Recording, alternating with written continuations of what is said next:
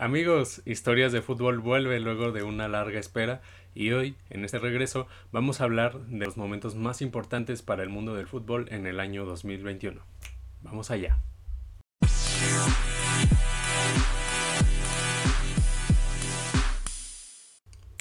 Amigos, amigas, sean bienvenidos y bienvenidas a un nuevo episodio de Historias de Fútbol.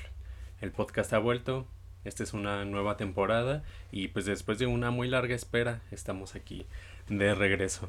Eh, la verdad es que me había ausentado por motivos estrictamente personales, eh, pero bueno, estoy aquí en este nuevo formato eh, pues, para traer nuevas historias, mucha historia, mucho fútbol y espero también que haya muchos invitados en esta nueva temporada. Ya hay algunos con los que se ha ido hablando un poquito. entonces ya este pues bueno, vamos, va a ir yendo agarrando un poquito más de forma esta, esta nueva temporada. Y bueno, para arrancar con ella, el día de hoy vamos a hablar de los momentos más importantes eh, pues que marcaron el mundo del fútbol en el año 2021. Antes de eso, eh, pues les agradecería muchísimo si, eh, pues si se pueden suscribir a este, a este canal. Me ayudan mucho suscribiéndose, dándole like al video, si lo pueden compartir también para que pues llegue a más personas. El podcast seguirá saliendo igualmente, bueno, ahorita estamos ya en este formato de video en YouTube, pero pues por supuesto que seguirá siendo, seguirá estando disponible en las plataformas de siempre, Google Podcast, en Spotify, Apple Podcast, eh, Pocket Podcast y eh, está próximo a pues ya que esté disponible también en Deezer, que pues es una plataforma que poco a poco ha estado eh, más en uso y que es un tanto pues un tanto similar a otras plataformas como lo son Spotify y Google Podcast. Entonces eh, pues bueno me ayudarían mucho de esa manera. También pues vamos a ver la manera de que este trabajo se pueda monetizar porque pues como bien sabrán pues prácticamente en un podcast únicamente pues se, se, gasta dinero. Es, es un poco complicado que pueda haber este ingresos inicialmente. Normalmente es nada más un, un gasto, pero los ingresos eh, es un poco tardado eh, de que lleguen. Así que pues vamos a ver la manera si es a través de Patreon o si es a través eh, pues de alguna, de alguna membresía o pues si puede llegar algún patrocinador, ¿no? Luego de este largo, comercial vamos a hablar de la primera historia de este, de este 2021, la que más a mí, una de las que llamó más mi atención y tiene que ver con una ruptura con el dominio de ciertos equipos. Bueno, como hemos visto últimamente en los, en los últimos años, ha habido un gran dominio en las más grandes ligas del mundo. Ejemplo, en Francia, el Paris Saint-Germain. En Alemania, el Bayern München, que va encaminándose a ganar su décima Bundesliga de manera consecutiva. Muchos dirán que no es una liga competitiva dado esta situación, pero mm, yo creo todo lo contrario. Creo que sí es una liga bastante competitiva, bastante atractiva, un fútbol muy muy vistoso y pues salvo ese pues ese pero que se le podría poner por el caso del Bayern München de que siempre es campeón, eh, pues es una liga muy atractiva.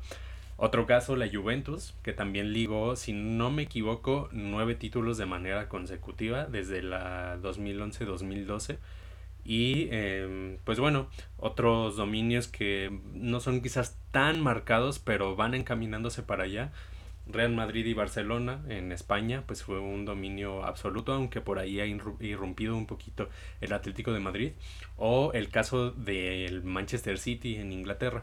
Pero de repente nos llevamos algunas sorpresas en algunas ligas.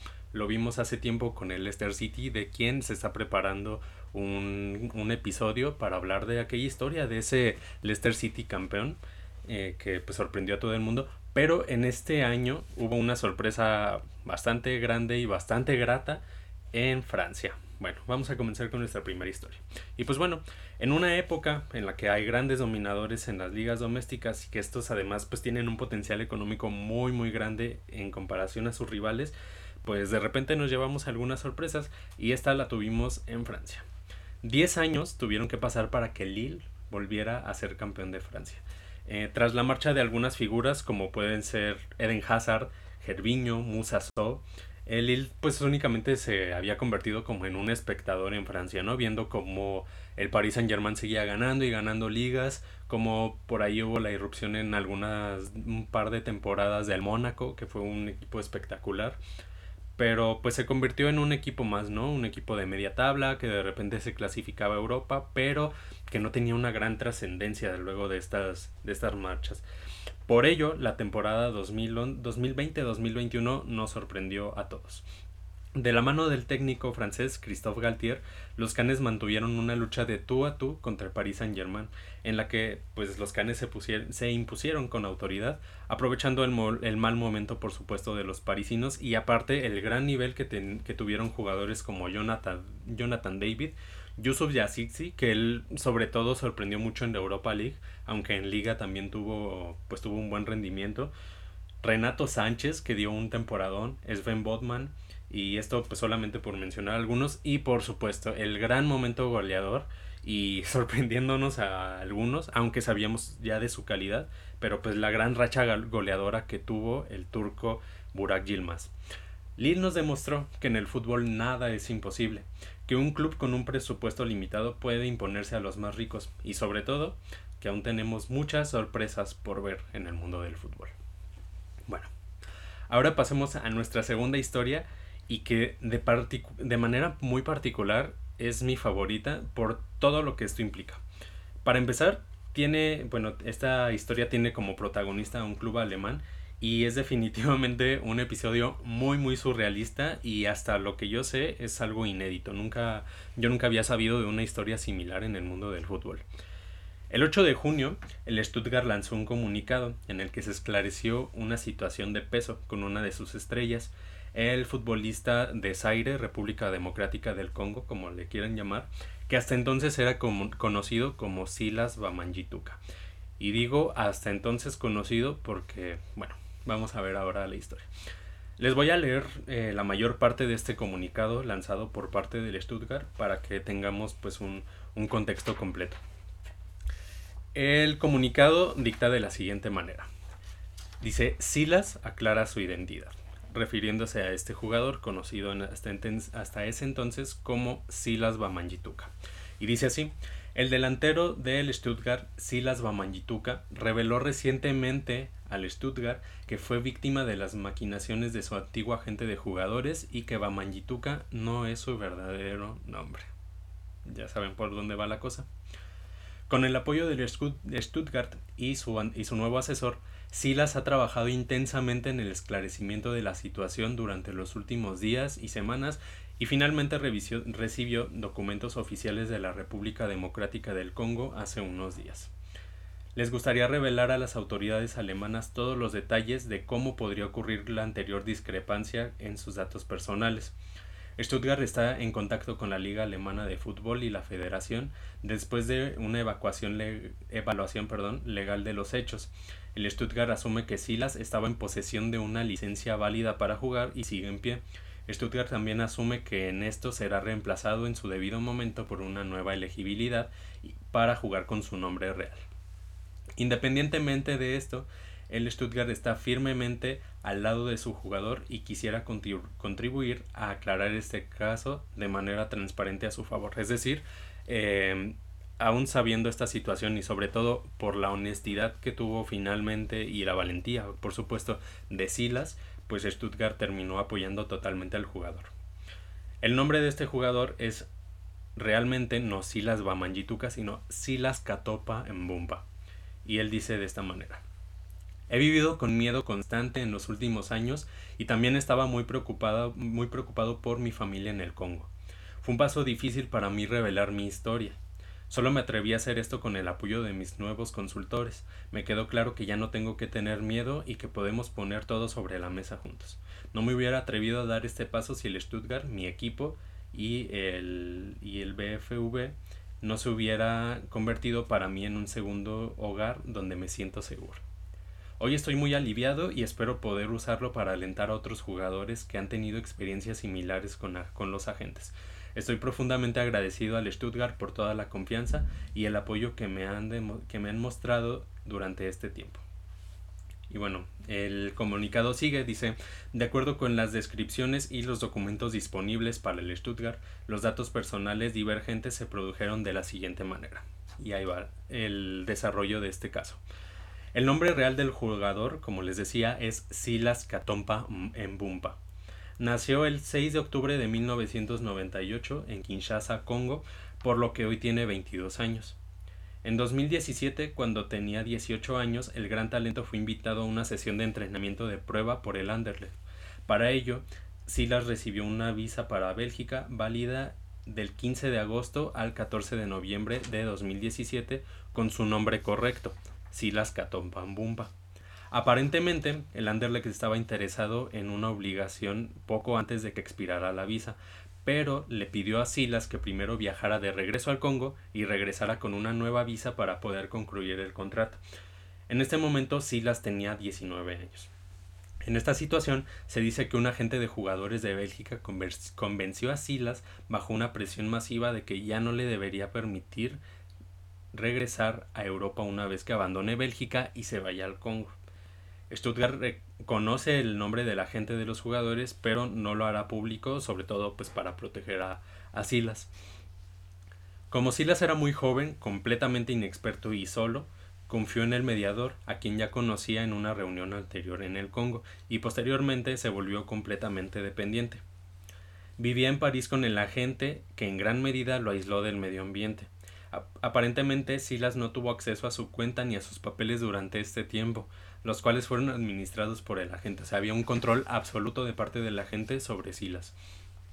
Según Silas, el agente cambió su identidad y le proporcionó papeles ahora como Silas Bamanjituka, que era el nombre de su padre, y con una fecha de nacimiento 6 de octubre de 1999, que, así había, que había sido cambiada por exactamente un año. Es decir, aparte de la mentira del nombre de Silas, también se estaba mintiendo respecto a su edad. Según la evaluación actual, los motivos no eran considerados relativas al derecho de residencia. En particular, la edad de Silas nunca estuvo en duda, más bien probablemente se trataba de romper la conexión entre el jugador y su club de entrenamiento en el Congo. Después de especificar datos personales, también aumentó su dependencia del mediador, porque a partir de ahora podía ser chantajeado. Cualquier revelación de la verdad podría haber tenido consecuencias imprevisibles para él, por lo que Silas, quien también se preocupaba por su familia en casa, estaba bajo un enorme estrés psicológico. Además, vivía en la casa y bajo la supervisión de la gente. Su salario no le era pagado a él, sino solo una parte de la gente. El agente también amenazó constantemente con que a Silas nunca se le permitiría volver a jugar fútbol. Y bueno, el, el comunicado termina de la siguiente manera. Para la temporada 19-20, Silas se mudó al Stuttgart, en Alemania. En diciembre de 2019 surgieron por primera vez dudas sobre su identidad en notas de prensa francesas, que también fueron comentadas en medios alemanes y en base a las cuales la Federación Alemana pidió en su momento un comunicado al Stuttgart. Como antes, el Stuttgart verificó los documentos presentados por el jugador, quien estaba representado por el mismo agente en ese momento, el que lo había chantajeado. Y no tenía motivos para dudar de ellos, incluso después de las conversaciones con Silas y su asesor.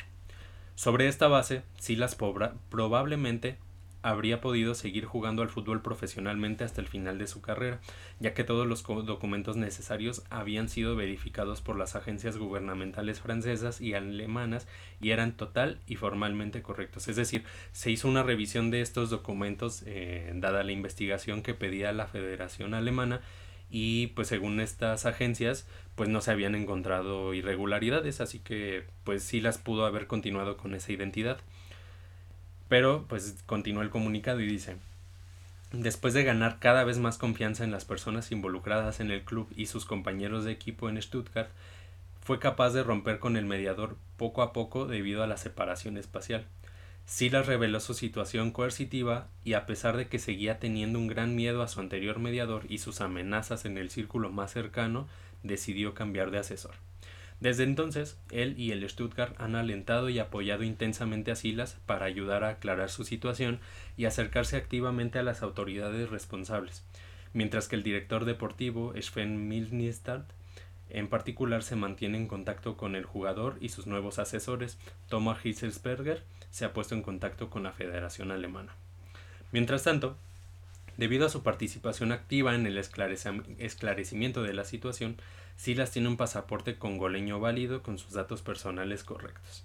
Según todos los conocimientos actuales, no habría sido necesario que su agente proporcionara, proporcionara datos personales divergentes para que Silas recibiera el estatus de residente en Europa. Más bien, todo indica que los, los permisos de residencia emitidos en Francia y Alemania se habrían emitido incluso si el exmediador no hubiera puesto a Silas presión de explotación y hubiera proporcionado datos personales divergentes. Tampoco es evidente que Silas obtuviera ningún beneficio económico de las acciones de su antiguo agente. Tanto a Silas como a Stuttgart les interesa que finalmente se resuelva correctamente el asunto. Actualmente Silas y las personas que lo apoyan están examinando acciones legales contra su ex agente. Stuttgart también se reserva, se reserva el derecho a hacerlo. Esta es la situación que vivió Silas Bamanyituka, bueno, Silas que es un nombre real, eh, pues en su etapa como jugador del Anderlecht.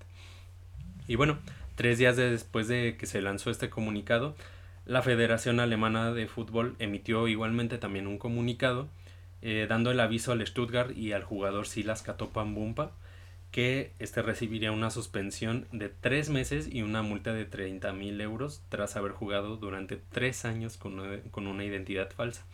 Y así, pues finalmente, el 5 de diciembre pasado, Silas volvió a las canchas con su identidad real y con el arropamiento de un club histórico como lo es el Stuttgart. ¿Cómo ven? ¿Qué les parece esta segunda historia? A mí me pareció absolutamente surrealista. Yo cuando leí esto, lo, yo conocí de este caso a través de Andrés Weiss, que es un, eh, un creador de contenido que es, eh, es español y alemán y es uno de los mejores en cuanto a información del fútbol alemán. Les recomiendo mucho que lo sigan si les interesa eh, pues el fútbol de este país. Y yo conocí a través de él esta historia y en serio me pareció surrealista y me pareció increíble cómo, cómo se pueden presentar este tipo de situaciones. Pero bueno, continuemos con nuestras historias y vamos a la tercera. Se trata, eh, pues bueno, de un, un caso que, que, fue todo un tema durante este año. La siguiente de nuestras historias podría ser bien definida como una tragicomedia, y es que en serio tiene de todo. Tiene un drama previo, una aparente reconciliación y finalmente una ruptura total. Y sí, por supuesto, estamos hablando del adiós de Lionel Messi con el Fútbol Club Barcelona. Vamos a entrar en contexto porque pues esto fue una situación que no se dio de la noche a la mañana. Tiene es, en serio toda una historia. En el verano de 2020 fue el drama total. Lionel Messi había expresado su deseo de salir del club, del, del, Barcelona, y todo parecía indicar que en ese mismo mercado ficharía por el Manchester City de Josep Guardiola, era claro que había una ruptura entre el astro, argentino y el que en ese entonces era presidente del club, Josep María Bartomeu, además de que el Barcelona atravesaba una dura crisis financiera debido a dos factores principales. Primeramente, los fichajes a sobrecosto de varios jugadores, como fue el caso de Felipe Coutinho, de Usman Dembélé, ambos fichados cada uno por 135 millones de euros. Es una barbaridad de dinero. Asimismo, eh, fichajes como el de Antoine Grisman o el de Miralem Pjanic, esto nada más por citar algunos ejemplos, pero de casos en los que fichajes absurdos, el de Miralem Pjanic teniendo 30 años, 29, 30 años y pagaron una millonada, me pareció completamente absurdo lo que hizo el Barcelona. El segundo factor tiene que ver con los sueldos de la plantilla, los cuales también eran muy muy exagerados y pues terminaron mermando la situación económica de un club que gastaba más de lo que realmente estaba ingresando. En ese momento, bueno, no, no se fue Lionel Messi, eh, se quedó, parecía que podría haber una reconciliación con el club, pero tras finalizar la temporada 2020-2021, Lionel Messi quedó como agente libre y fue informado por el club, ahora presidido por el señor Joan Laporta, el nuevo presidente del club, eh, fue avisado de que su contrato no sería renovado, a pesar de las pretensiones del argentino de incluso reducirse el sueldo, el sueldo pero aún con esa reducción del sueldo, pues eh, Laporta y los socios del club pues dieron, eh, pues dieron aviso de que no, de que era imposible continuar con, con Lionel Messi en el, en el equipo. Y bueno, tan solo un par de días después de haberse finalizado este drama de que Lionel Messi terminara ya como agente libre, eh, fue anunciado como refuerzo del Paris Saint-Germain. Y finalizó toda una vida como blaugrana en la que ganó, chequen su palmarés, nueve ligas, cuatro Champions, tres mundiales de clubes, siete copas del Rey y seis balones de oro. Esto entre muchos otros trofeos y galardones que recibió de manera individual, como estar de manera consecutiva 17 temporadas en el once ideal de la FIFA. Es tremendo. Y pues bueno, es así como finalizó la historia de uno de los más grandes de la historia con el club de sus amores. Eh, la etapa de Messi en el París no ha sido la mejor realmente. Ha tenido sus dificultades, atravesado por lesiones, atravesado por coronavirus, eh, por tener que estar en cuarentena y no ha tenido como una continuidad eh, muy constante. Pero pues bueno, parece ser que poco a poco se va recuperando y pues esperemos a ver si puede retomar esa regularidad y pues ver qué puede pasar, si puede formar un gran tridente acompañado de, Messi, de Neymar y de Mbappé. Veremos, estaremos aquí a la espera en historias de fútbol. Bueno, continuamos con nuestra siguiente historia y la cuarta de estas, eh, pues bueno, fue una de las más sonadas también durante este año y causó mucho revuelo, eh, como pocas lo habían logrado en, en estos años recientes. El 19 de abril de 2021 se lanzó un comunicado en la página web del Real Madrid, lo que era un secreto a voces porque muchos ya conocíamos eh, respecto a este proyecto, terminó siendo una completa realidad. Hablamos de la Superliga Europea de Fútbol. En este comunicado lanzado en la página oficial del Real Madrid, se dio detalles de quiénes eran los equipos involucrados en este nuevo y muy ambicioso proyecto cuáles eran las pretensiones, las motivaciones eh, de, de, todos estos clubes y cuáles eran los supuestos beneficios para los clubes que integrarían este torneo, así como los que se encuentran en la parte baja de la pirámide. El proyecto fue en su mayoría sumamente criticado, siendo acusado de velar únicamente los beneficios de los clubes fundadores, los cuales eran Real Madrid, Barcelona, Atlético de Madrid, Juventus, Inter de Milán, Milán, Arsenal, Chelsea, Liverpool, Manchester City, Manchester United y Tottenham Hotspur. En diversos foros, tanto en cadenas televisivas como en YouTube, plataformas como Twitch, eh, hubo un sinfín de debates en los que se argumentó la deslealtad de estos 12 equipos hacia sus ligas domésticas, pero sobre todo a los aficionados, dado que pues nunca fuimos tomados en cuenta para la creación de este torneo que para mí es sumamente elitista. Es más, incluso ni los jugadores ni los técnicos fueron eh, consultados para pues para este para la toma de esta decisión e incluso varios de estos jugadores y técnicos eh, pues se pronunciaron en contra de manera inmediata como fue el caso de Josep Guardiola de Jürgen Klopp eh, por ahí recuerdo Tony Cross si no me equivoco Kevin De Bruyne varios este pues jugadores que, que son de peso no y también técnicos los organismos futbolísticos tampoco eh, tardaron en pronunciarse. La ECA expulsó a los clubes fundadores de la Superliga. Eh, la UEFA, por su parte, amenazó con expulsar de la Champions League a Manchester City y Chelsea, que en ese momento estaban por jugar las semifinales de dicho torneo. Y la Premier League amenazó con expulsar a los clubes del Big Six de la Premier League. Todos estos factores aunados también a las protestas de los aficionados y los comunicados de los soportes trust del Big Six de la Premier League, eh, pues propició que estos clubes terminaran renunciando a la Superliga y se vieran obligados también a emitir comunicados pidiendo perdón a los aficionados. Realmente no se la acabaron con los aficionados, sobre todo en el caso de los clubes eh, del fútbol inglés, que pues es donde hay una tradición futbolística pues mucho más arraigada que en otros países. Tras ellos, Milan, Inter y también Atlético de Madrid en España eh, terminaron dimitiendo de este proyecto, con lo cual pues se veía casi finalizada esta pretensión de crear un torneo exclusivo y que solo beneficiaría pues a los grandes clubes europeos. Pero este drama aún no está finalizado.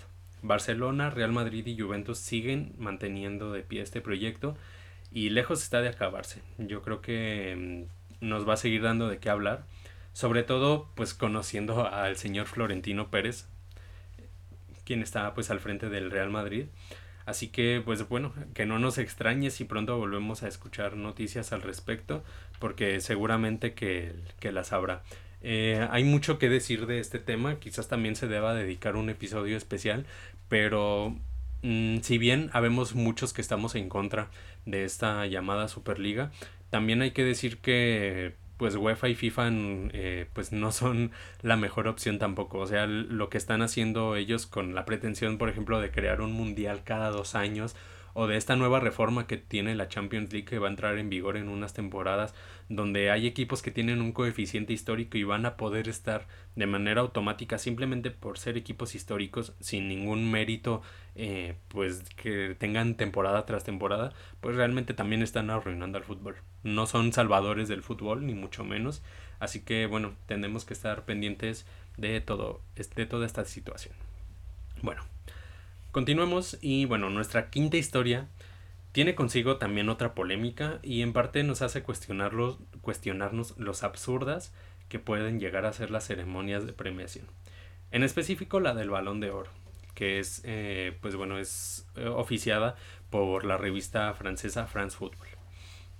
Como cada año, la gala del balón de oro se celebró en París y llegó con dos claros favoritos a ganar el máximo galardón el argentino Lionel Messi y el polaco Robert Lewandowski. Cada quien tenía su favorito, muchos pujábamos demasiado por Robert Lewandowski, yo en lo personal me pareció que fue sin lugar a dudas el jugador de la temporada, el jugador del año incluso, eh, pero pues creo que Lionel Messi también tenía méritos para, para ganar.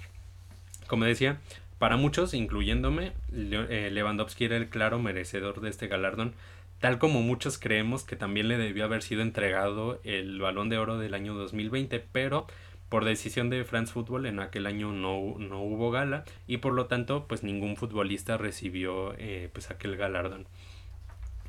Vamos a hablar de datos para ver em, pues qué, qué, qué situaciones de peso hay para que uno u otro pudiera haber ganado este galardón. Lionel Messi llegó a esta gala con 48 goles y 19 asistencias a lo largo de la temporada 2021, pero Lewandowski marcó 61 goles en el mismo periodo y repartió 15 asistencias. Estamos hablando de 13 goles más y 4 asistencias menos que Messi. Ahora, hablando como todo el año, durante 2021 Messi marcó 41 goles y dio 19 asistencias.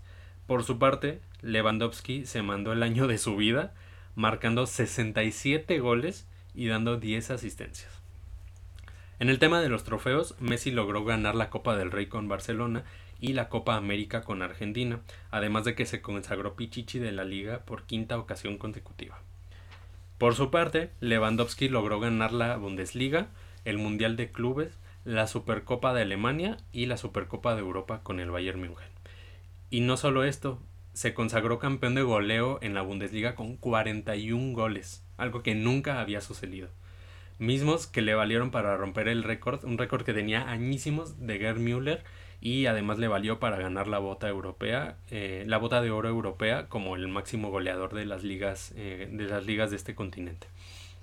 Aún, aún con eso, Pareció que los goles hechos por el polaco no fueron suficiente argumento para los periodistas, quienes con sus votos terminaron dándole el balón de oro a Lionel Messi, el que significó el séptimo para este astro argentino. Eh, aquí en los comentarios, si estás viendo esto por YouTube, puedes comentar qué te parece. ¿Merecía Lionel Messi ganar este, pues este premio? ¿Lo, lo merecía más Lewandowski? ¿Tiene más peso el haber ganado el haber logrado que Argentina ganara una Copa América, la primera en la era de Messi, coméntalo aquí abajito. Pero bueno, esto no fue lo único importante dentro de esta gala. Eh, también por tercera ocasión se entregó el balón de oro en la rama femenil, siendo las tres principales candidatas a ganarlo Samantha Kerr del Chelsea, Jennifer Hermoso y Alexia Putellas, ambas jugadoras del Barcelona Femenil. Si bien ellas eran las tres candidatas principales eh, pues a ganar este galardón.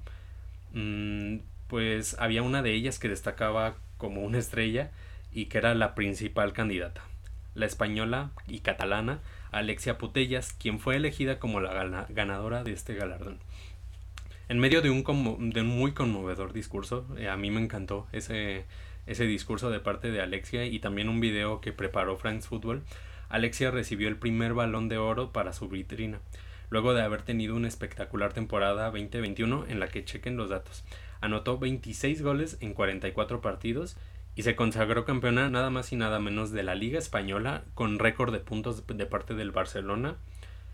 Em, ganó la Copa de la Reina, que es el equivalente a la Copa del Rey, pero en la rama femenil. Y también ganaron la Champions femenina en un partido en el que vapulearon totalmente al Chelsea.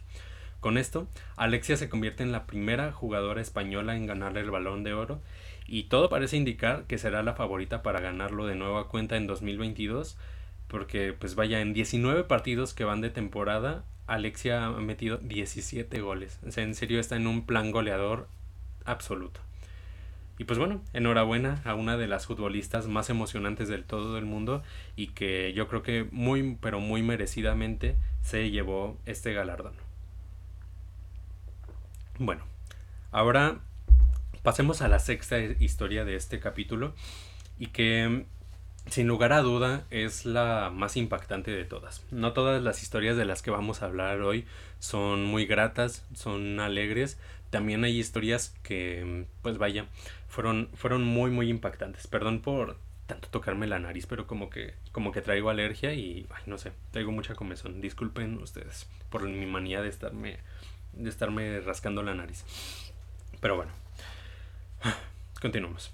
El 2021 fue un inusual año con Eurocopa, algo que pues nunca había, creo que nunca había sucedido que había, que hubiera una Eurocopa en año impar, siempre se hacían cada cuatro años, ¿no? Pero pues no se pudo realizar en el año 2020 como estaba programada, pues como ya sabemos, por la situación del coronavirus que pues afectó en todos los ámbitos a la sociedad y en muchas, eh, pues en diversas ramas, ¿no? Incluida también los deportes.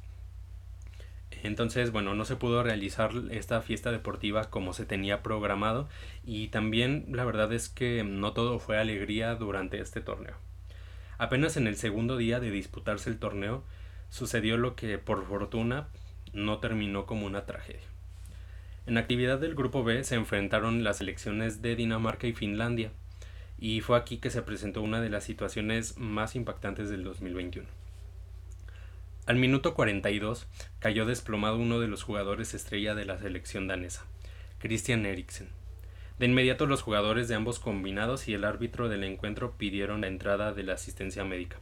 Quiero aclarar, eh, bueno, antes de, continuar con esta historia, y disculpen otra vez por, por andar ahí rascándome la nariz, pero en serio me está matando esta alergia, eh, aclarar que no voy a poner estas imágenes porque pues vaya, son...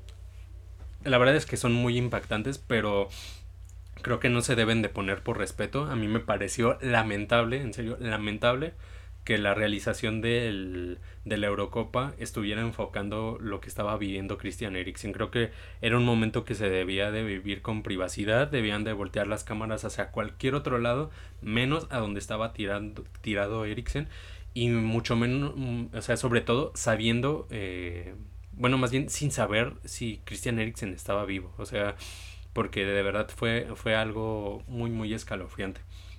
Bueno, luego de que pasó esta situación, eh, les digo, ambos, ambas elecciones y el árbitro, árbitro actuaron de inmediato, las asistencias entraron y luego de la, de la entrada de las asistencias, el rostro de los jugadores daneses no reflejaba más que una evidente angustia y incluso varios de ellos estaban deshechos, en serio estaban en lágrimas, recuerdo haber visto, ahorita recuerdo a, a Yusuf Pulsen y a Christian, no, perdón, a Andreas Christensen que estaban en serio hechos un mar de lágrimas por lo que estaba sucediendo porque no sabían si Christian Eriksen aún continuaba vivo.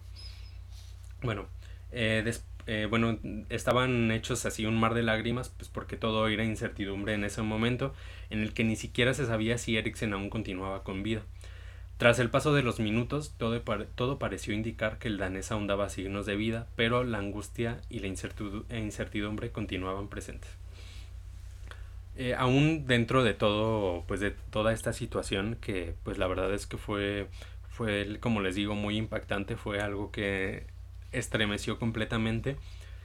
Em, pues bueno, hubo algunos actos muy valiosos entre los jugadores del cuadro danés, sobre todo cuando rodearon de espalda el espacio en el que estaba Eriksen para que pues no se viera, o sea que la realización no pudiera ver, que las cámaras no enfocaran a, al jugador danés que pues estaba desplomado en, un espacio del, campo.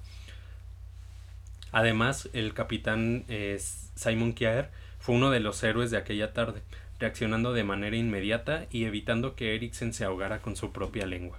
Él introdujo, este, si no me equivoco, un par de dedos en la boca de Eriksen para que no pudiera tragarse la lengua y eso después lo dijeron, lo dijo el equipo médico de Dinamarca fue vital, fue algo que le salvó la vida a Christian Eriksen. Bueno, esto y la solidaridad demostrada hacia la esposa de Eriksen, que pues bueno, en ese momento Kjaer también fue a tranquilizarla, fue a abrazarla, a consolarla y pues decir todo está bien, ya están trabajando con eh, pues con Christian, pues le valió totalmente el reconocimiento del fútbol y también de France Football. Al ser homenajeado eh, Simon Kjaer en la gala del Balón de Oro con una ronda de aplausos y el respeto de todos los que lo admiramos. Además, eh, bueno, previo a la grabación de este episodio fue también ya hecha la gala del FIFA de Best y también se le otorgó, en este caso no solo a Simon Kjaer el reconocimiento, sino en sí al, a la federación danesa, a los futbolistas y al equipo médico de Dinamarca, pues un reconocimiento, le dieron el, el fair play por, pues, por esta situación que realmente le salvó la vida a Christian Eriksen. El futuro de Christian Eriksen, pues la verdad es que es muy incierto, pero lo más importante es que se logró sobrevivir a un que Christian logró sobrevivir, a un momento que parecía que pues podía terminar en una tragedia. Sin embargo, eh, yo creo que quedan algunas interrogantes, sobre todo el porqué de la frecuencia de los problemas cardíacos entre los futbolistas. Eh, porque hemos visto varios casos recientemente. Eh, lo vimos eh, hace, hace muy poco en el Bayern München, si no me equivoco, hubo, hubo un caso, ahorita no recuerdo de qué jugador fue, pero pues también vivimos la situación de Sergio El Agüero, que pues terminó retirándose ya definitivamente del fútbol por sus problemas cardíacos. Y yo creo que este es un tema que por desgracia nos seguirá dando de qué hablar. Aunque, y creo que también no, muchos no han hablado de esto, pero mucho es muy probable que tenga que ver con el tema del coronavirus, porque a raíz de esto es que se han estado viendo varios, varias situaciones de problemas cardíacos, así que pues bueno, es algo de lo que tendremos que estar al pendiente. Bueno, ahora, eh, nuestra siguiente historia es una de las más polémicas del año y yo personalmente eh, es un tema al que me he metido demasiado, he, hecho mucha investigación al respecto y también me gustaría dedicarle un episodio especial porque en serio es toda una historia, es todo un tema y es algo que afecta ya actualmente al fútbol, pero que sobre todo lo afectará para bien o para mal, eso ya lo veremos, pero lo afectará a futuro. Bueno, desde hace aproximadamente un año y medio un fondo de inversión pública de Arabia Saudí tenía pretensiones de comprar al Newcastle, Newcastle United de Inglaterra, que estaba en venta por parte de su entonces dueño Mike Ashley, un pésimo dueño. Eh, ahorita hablamos un poquito de él. La compra, eh, bueno, en, la, en el año 2000, 2020 eh, estaba prácticamente pactada entre ambas partes, pero estaba detenida por la Premier League debido a varios motivos, de los cuales hablaré a continuación después de darle un traguito a mi café. Ok, gracias. Había sospechas de una implicación directa entre este grupo de inversionistas y el gobierno de Arabia Saudí. por favor. O sea, era, eso era una obviedad. Lo cual infringía las normas financieras de la Premier League. Y bueno, segundo factor había también dudas respecto a la procedencia del capital de este fondo de inversión y si sería capaz de sostener eh, financieramente al Newcastle por al menos tres temporadas. Porque aún con el desastre que era Mike Ashley como dueño, pues sí tenía la solvencia económica y pues realmente no hubo, nunca hubo como tal problemas en cuanto a lo financiero dentro de los Magpies. Otro motivo que no fue revelado expresamente, eso no fue mencionado por parte de la Premier League al pues como bloquear esta compra, es que eh, tenía que ver con asuntos puramente de interés de la Premier League y del ámbito también geopolítico. Porque sí, señores, todo es geopolítica en este mundo. Dado que, bueno, esta, esta objeción de parte de la Premier League tenía que ver con que la señal de esta competición de la Premier League eh, a través de la cadena Qatari Bean Exports estaba siendo transmitida de manera ilegal en Arabia Saudí con conocimiento e implicación del gobierno de dicho país. Bueno, durante algunos meses este tema se mantuvo detenido y realmente no había como muchas noticias al respecto. Se sabía que el Newcastle estaba en venta, pero no había como un postor que fuera este pues que presentara una este pues una propuesta seria aparte de la que había presentado este este fondo de inversión.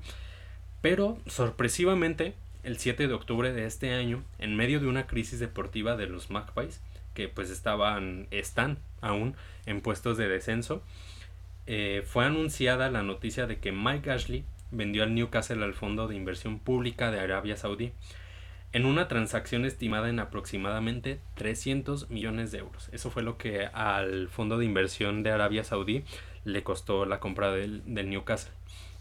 Durante algunos meses este eh, tema, bueno, les decía, se, se, mantuvo detenido, pasa esto y bueno, en este momento, cuando se anuncia la, la compra del club, comenzaron a surgir un sinfín de interrogantes y conclusiones también respecto al por qué, a por qué se aprobó tan repentinamente esta compra.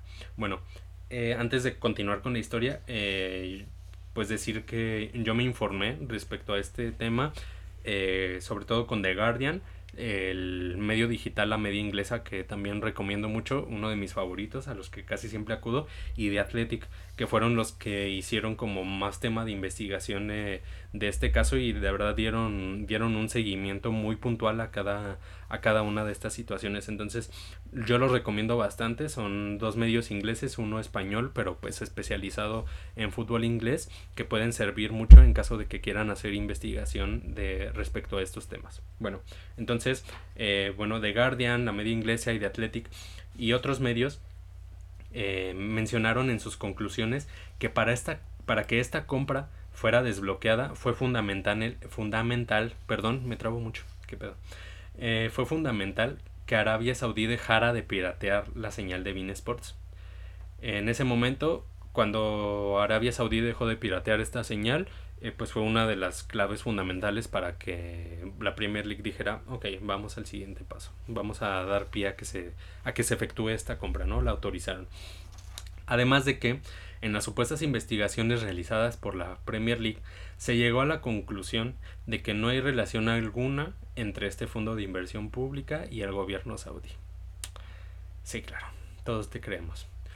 Entre las investigaciones realizadas por periodistas especializados en el fútbol inglés, se demostró que sí hay una relación totalmente directa con el gobierno saudí y en específico con el príncipe heredero Mohammed bin Salman, señalado en múltiples ocasiones por violaciones a los derechos humanos en Arabia Saudí y acusado directamente por la CIA de ser el autor intelectual del asesinato del periodista saudí Jamal Khashoggi, quien en la embajada de quien fue asesinado brutalmente en la embajada de Arabia Saudí en Estambul el 2 de octubre de 2018. Es un caso mm, totalmente cruel, o sea, fue asesinado y descuartizado en la en la embajada de, Arabia Saudí en Estambul. Fue un caso completamente impactante en eh, pues cuando se dio esta noticia. Y pues bueno, este es el hombre que, que está al frente del Newcastle. Por desgracia, estas preocupaciones vinieron únicamente de la prensa, porque pues la afición Magpie se, se, mostró absolutamente eufórica con la llegada de estos nuevos dueños, de quienes se dice que tienen una deuda, una, una deuda, una fortuna estimada en 350 mil millones de euros, que es completamente eh, superior a la fortuna que tienen, por ejemplo, los dueños del PSG, que son catarís, o el dueño, este, el emir, eh, de, el dueño del Manchester City, ahora el, el jeque Mansur. Bueno, eh, de esta manera se convirtieron en el club más rico del mundo y pues bueno, están otorgándole esperanzas a salir de, de, esta ruina a un equipo que se encuentra en zona de descenso y que bajo la propiedad de Mike Ashley cayó en dos ocasiones a Championship. Ya había descendido en dos ocasiones y estaba encaminado a, pues, a caer por tercera ocasión a la segunda categoría del fútbol inglés. El resto de los clubes de la Premier League, especialmente los que integran lo que es llamado el, el Big Six, que es decir, Arsenal, Chelsea, Liverpool, Manchester United, Manchester City y Tottenham, eh, estos equipos se han mostrado en contra de esta compra y siguen, siguen buscando hacer lo imposible para que ésta sea echada atrás, pero parece que sus esfuerzos no rendirán frutos y más tarde que temprano, yo estoy casi seguro, Newcastle estará destinado eh, pues a romper el Big Six a base de billetazos, porque pues bueno, al final de cuentas, nos cueste o no aceptarlo, el fútbol es un negocio. Y me parece mucha hipocresía, por ejemplo, de parte del Manchester City, que fue un equipo que se ha hecho a base de billetazos desde la compra de por parte del jeque Mansur, que pues bueno se opongan de esta manera, ¿no? O sea, qué calidad moral tiene el jeque Mansur, tiene el Manchester City para oponerse a esta compra cuando pues ellos se hicieron el equipo más ganador, eh, bueno, el equipo actualmente más dominante de Inglaterra, pues igualmente a base de billetazos. Así que, bueno, veremos cómo se desarrolla esta historia, si sigue habiendo eh, pues más de qué hablar o qué va a pasar con el Newcastle que hasta el momento no parece tener mucha evolución a pesar de los fichajes que se han hecho. Bueno, ahora continuamos con nuestra octava historia ya. Y pues bueno, 2021 fue un año lleno completamente de sorpresas y en específico fue un año en el que se rompieron muchas rachas negativas en diversas ligas del mundo, incluida la Liga MX. 2021 fue el año en el que finalmente el Cruz Azul, sí, el Cruz Azul, el Cruz Azul, logró romper con la maldición que le aquejaba desde hacía 24 años, desde aquel campeonato ganado contra el León en el torneo invierno 97. Desde entonces vamos a hablar de un, un poquito de historia del Cruz Azul, vamos a educarnos en la historia del Cruz Azul. Eh, bueno, desde entonces la máquina celeste fue insistente, muy insistente, y fue casi siempre candidato a levantar el título de liga, salvo algunas épocas de, crisis donde hubo fichajes completamente desastrosos, pero bueno, esa es otra historia. Eh, pero bueno, el Cruz Azul siempre se quedaba en la orilla y en algunas, eh, algunas de esas ocasiones las finales en serio se les escaparon de unas maneras totalmente dramáticas. Bueno, vamos a hacer un recuento. Cruz Azul fue, primeramente la víctima de uno de sus máximos rivales, como lo es el Pachuca, para que estos consiguieran su primer título de liga en la era profesional gracias a un gol de oro en el invierno 99. Desde ahí empezaban las Cruz Azuleadas. Bueno, Después, nueve años después, fue víctima del Santos Laguna de Daniel Udueña, Osvaldo Sánchez, Cristian Benítez y otros jugadores más. Con lo cual, Santos Laguna logró conseguir su, tercer título de liga tras vencer a la máquina celeste. Parecía que pues, eh, Cruz Azul obtendría una revancha de manera inmediata y hambriento de triunfo, sí, Cruz Azul llegó por segundo torneo consecutivo a una final misma que sí, por supuesto, perdió de una manera totalmente dramática en una tanda de penales ante Toluca.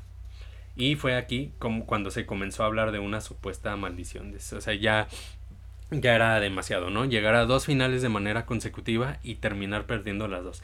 Además, hablar que en este, pues en este periodo, en estos años en los que Cruz Azul estuvo llegando a finales, también estuvo llegando a finales de CONCACAF y las estuvo perdiendo. Una de ellas también contra Pachuca, cabe mencionar.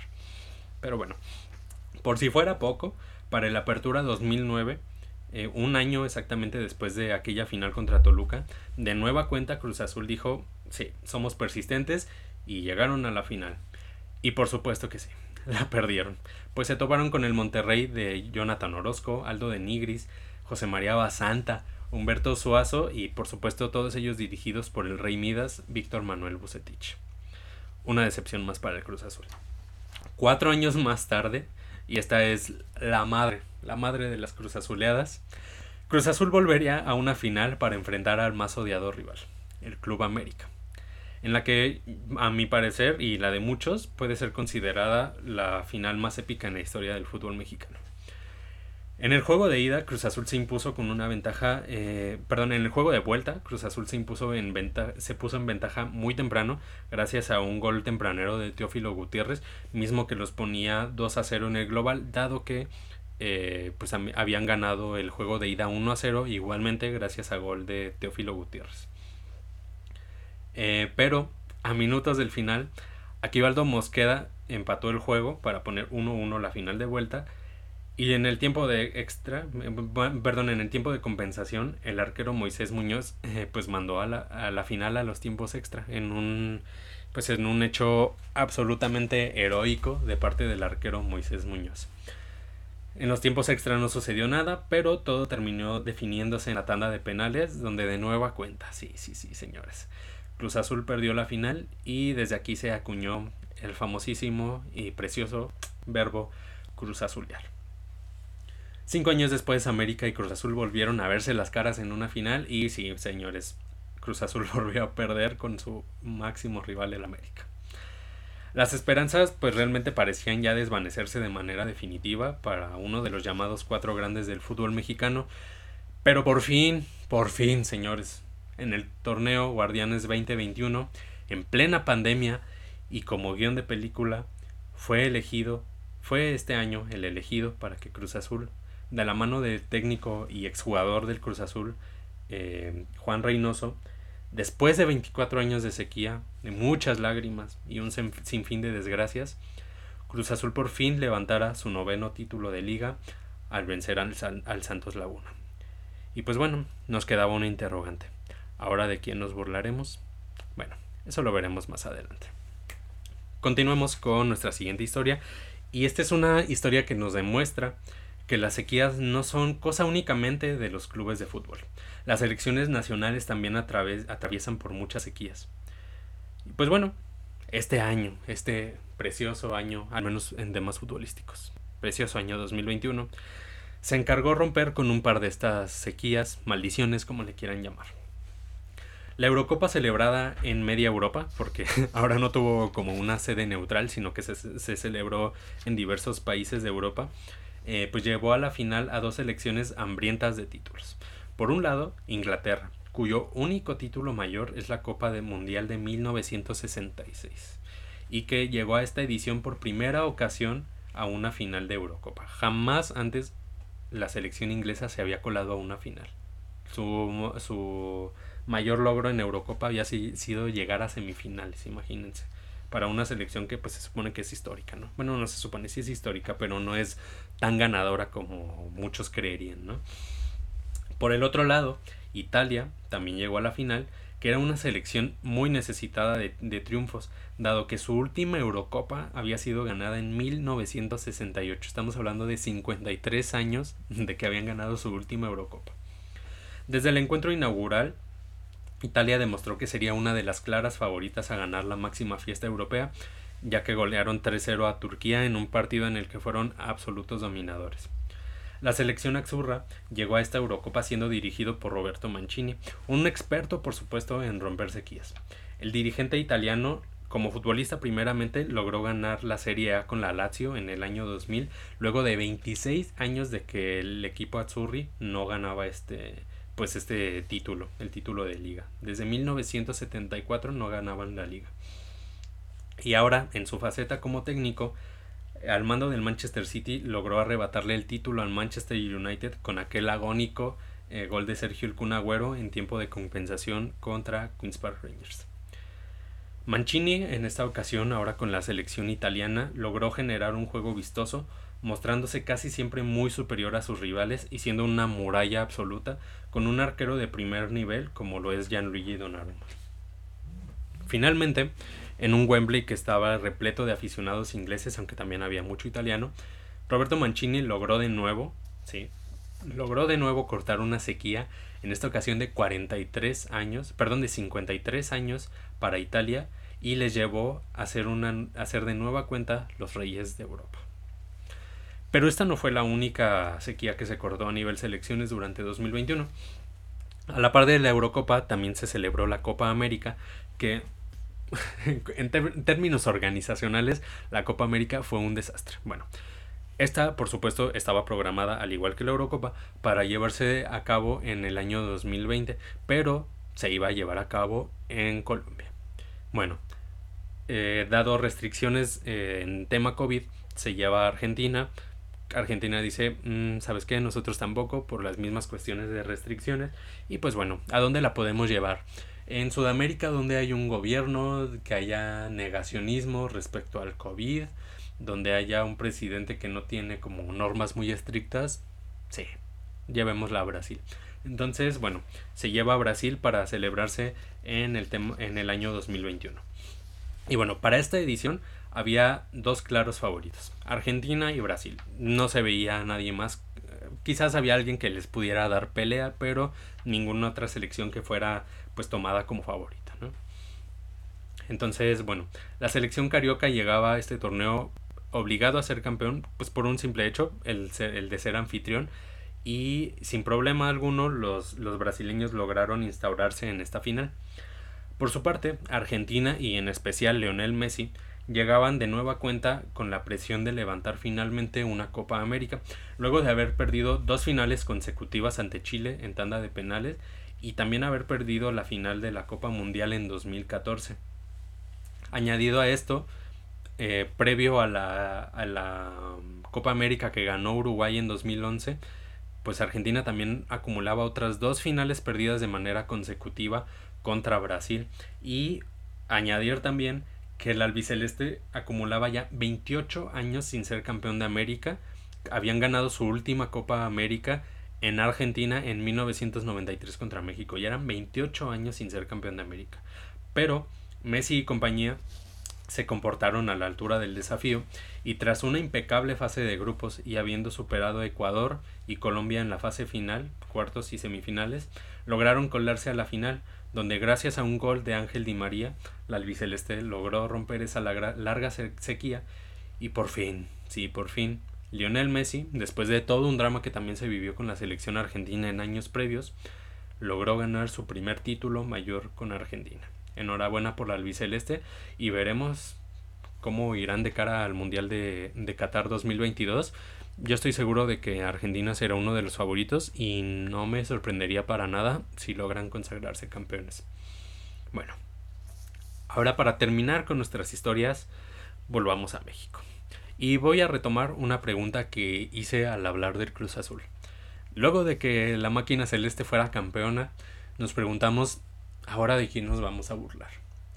Y pues bueno, eh, volteamos a ver, estábamos viendo entre los equipos, entre todos los equipos de México y nos topamos, eh, pues nos topamos hacia un club tapatío que viste de rojo y negro. Y sí, se trata del Atlas. Los rojinegros llegaban al torneo Grita México 2021. Esos nombres de los torneos, por favor. Liga MX. Córtale, mi chavo. Bueno, los rojinegros llegaban a este torneo como el equipo con la sequía más larga de todos los participantes del circuito mexicano, del máximo circuito mexicano. Neta, ni tu papá había visto campeón al Atlas, que en 1951, 1951, había ganado el que hasta entonces era su primer y único título de liga. 70 años tenía el Atlas sin ser campeón. Pero Atlas dijo, mm, mm, mm, no, no, no, yo no voy a ser el reír de la liga. Y de nadie. y desde, y desde inicio del torneo se mostraron como un equipo muy, muy sólido, con un fútbol agradable a la vista, la verdad pero no puedo decir lo mismo del resto de los equipos de la liga. La verdad es que no. Y de la mano de Diego Coca se metieron a la final del fútbol mexicano por primera vez desde 1998, cuando eran dirigidos por Ricardo Antonio Lavolpe. Aquella épica final contra, contra el Toluca, que ganó el Toluca, por supuesto. Y bueno, su rival en esta final fue el Club León, uno de los equipos más sólidos y más constantes de los últimos años.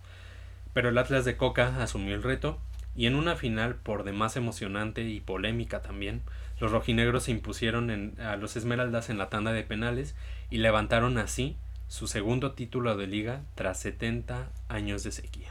Ahora vuelve la pregunta. ¿Seguirá el Puebla? ¿Será el próximo en romper su sequía? ¿Y ahora quién será el reír de la liga?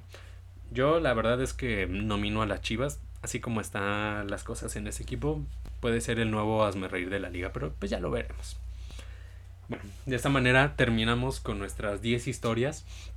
Y quiero hacer nada más algunas menciones especiales porque en serio habían muchas cosas que mencionar. Algunas de estas historias de las que voy a mencionar a, eh, continuación eh, van a tener eh, dedicado un episodio especial porque varias de ellas en serio que son, son dignas de hablarse. Por, por hacer mención de algunas, el Sporting Club de Portugal, que ganó el título de la Liga NOS después de 19 años y que fueron 19 años de un dominio absoluto de parte del Porto y del Benfica en Portugal. Enhorabuena por el Sporting Club. Otra mención especial, Rangers en, en Escocia, el Glasgow Rangers, que terminó siendo campeón invicto de la mano del técnico Steven Gerrard, una leyenda absoluta de mi Liverpool, Liverpool de mi corazón.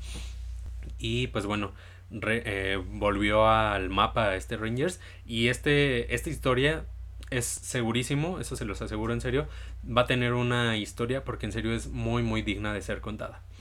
Otra historia y nada agradable el retiro de Sergio Cunagüero, que pues por sus problemas cardíacos decidió poner punto final a su carrera futbolística, en la que pues bueno, fue una leyenda absoluta del Manchester City y de la Premier League, al convertirse en el máximo goleador histórico en la historia de los Sky Blues. Otra que no fue muy agradable, el descenso ridículo del Schalke 04 que después de tantos años de estar en la máxima categoría del fútbol alemán terminó cayendo a la 2 Bundesliga y pues veremos, esperemos que puedan regresar pronto.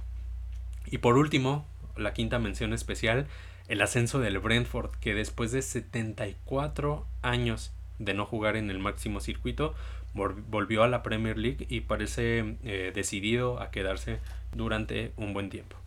Bueno, esto es todo por el episodio de hoy.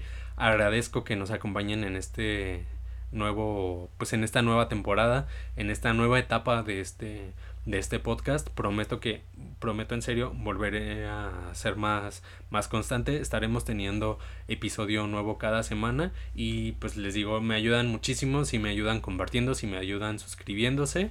Em, y pues dándole like a este video, pues para que tenga un poco más de visualización. Nos veremos la próxima semana. Y pues bueno, estén pendientes también a Instagram, allí les estaré haciendo consulta de pues de algunas cosas respecto a los próximos episodios para ver qué, qué les gustaría ver en este pues en este podcast. Y también aquí en la caja de, de comentarios a los que estén viendo por YouTube eh, pues nos pueden me pueden comentar qué, qué temas les gustaría que se que se hablaran, eh, si les gustaría que se buscara tener algún invitado en específico, eh, pues estaré totalmente dispuesto a escuchar. Este podcast es por y para ustedes y pues bueno, nos vemos hasta la próxima.